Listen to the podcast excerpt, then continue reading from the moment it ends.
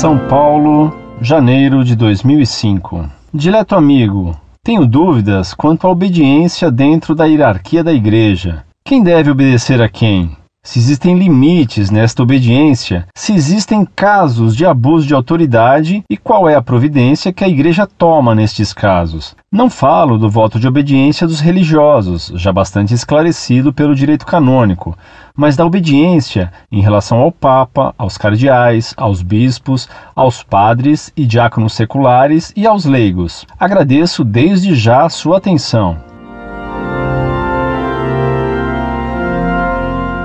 Muito prezado, salve Maria. A solução do problema que você me coloca é relativamente fácil de ser explanada e compreendida, difícil de ser executada na prática pela delicadeza do problema proposto. Você conhece a resposta de São Pedro ao sumo sacerdote judeu que proibiu aos apóstolos de fazer milagres e de ensinar o cristianismo? Deve-se obedecer antes a Deus do que aos homens. Atos dos Apóstolos, capítulo 5, versículo 29. Como você bem sabe, segundo a doutrina católica, todo poder vem de Deus. Mais do que qualquer outro poder, o do Papa provém diretamente de Cristo Deus. O Papa é o doce Cristo na terra, como dizia Santa Catarina de Siena. Também o poder dos bispos provém diretamente dos apóstolos e por meio deles provém de Cristo, Deus e homem. Uma desobediência formal ao que determina o Papa é pecado gravíssimo, e se a desobediência chegar ao grau de negar a própria autoridade do Papa como vigário de Cristo na terra, ela se constitui em cisma, que é um pecado ainda maior. Isso significa que devemos sempre obedecer ao Papa e aos bispos diocesanos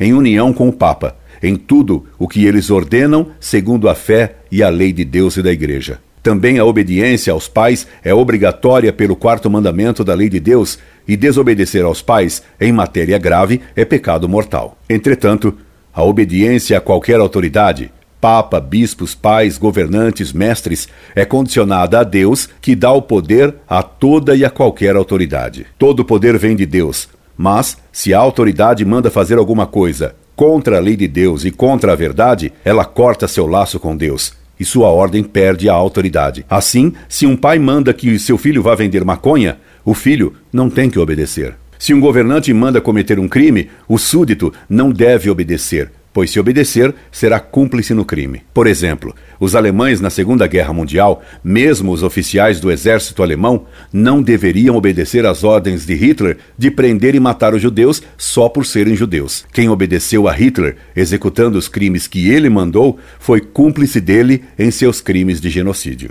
Os mesmos princípios se aplicam à Igreja. Se um padre como soube agora de um numa cidade do interior paulista, manda fazer algo contra a fé ou se ensina algo contra a fé, não deve nem ser obedecido nem acatado em seu ensinamento errado. Concretamente, na missa, por ocasião da oração da paz, o padre ordenava: Agora, cada um belisque a pessoa que estiver ao seu lado. Era então um beliscar de mocinhas. Quem obedecia a esse padre, beliscando moças e senhoras, errava. Outro exemplo: o bispo Dom Casaldália escreveu poemas contrários ao direito de propriedade e de incentivo à revolta. Ele não deve nem ser ouvido e nem ser obedecido quando mandava algo que contrariava a doutrina católica.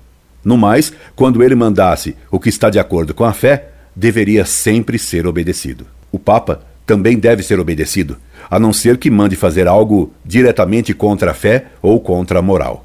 Por exemplo, o Papa Alexandre VI tinha capangas aos quais mandava que assassinassem os seus inimigos. É claro que esses homens não deveriam obedecer ao Papa Alexandre VI, o Papa Borgia, quando ele mandava praticar um crime. Se por hipótese, então, um Papa mandasse fazer algo contrário à fé ou aos Dez Mandamentos, não se deveria acatá-lo, porque nesses casos ele estaria mandando fazer algo contra Deus e deve-se obedecer antes a Deus do que aos homens como ensinou o Papa São Pedro. Em matéria de fé, São Paulo ensina o mesmo ao dizer: se um anjo do céu vier ensinar um evangelho diferente, que seja anátema. Gálatas 1:8. É claro que isso só ocorre em raríssimos casos. Por exemplo, os que se revoltaram contra a declaração Dominus Jesus do Papa João Paulo II pecaram pelo menos por desobediência, se não contra a fé. Ainda há poucos meses, o Papa João Paulo II determinou que voltasse a colocar os confessionários nas igrejas e que a confissão particular voltasse a ser praticada como sempre fora. Poucos sacerdotes obedeceram a essa ordem do Papa. Os outros padres desobedeceram em matéria grave. Agora mesmo o Papa João Paulo II escreveu uma encíclica sobre a Eucaristia, proibindo dar a comunhão a hereges ou a amasiados. Quem desobedecer a isso pecará. Vamos ver se o Papa será obedecido logo mais quando sair o decreto regulamentando a música nas missas. Se o Papa proibir de tocar bumbo, bateria, reco-reco, cuíca nas missas, veremos quem obedecerá. Veremos. E rezemos para que todos obedeçam ao Papa em tudo o que ele mandar como vigário de Cristo, ensinando a doutrina de Cristo, porque o Papa é verdadeiramente Cristo na terra. Viva o Papa! Incorde Jesus Semper, Orlando Fedeli.